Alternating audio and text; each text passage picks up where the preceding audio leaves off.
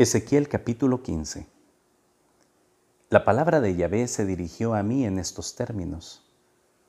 Hijo de hombre, ¿en qué vale más el leño de la vid que el leño de cualquier rama que haya entre los árboles del bosque?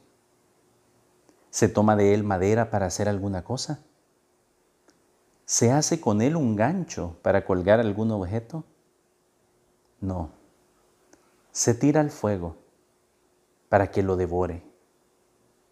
El fuego devora los dos cabos. El centro está quemado. ¿Sirve aún para hacer algo?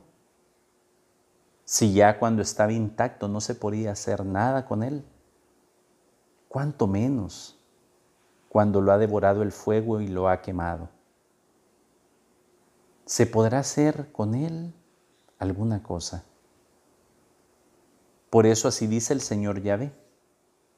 Lo mismo que el leño de la vid entre los árboles del bosque, al cual he arrojado al fuego para que lo devore, así he entregado a los habitantes de Jerusalén. He vuelto mi rostro contra ellos. Han escapado al fuego, pero el fuego los devorará, y sabréis que yo soy Yahvé, cuando vuelva mi rostro contra ellos.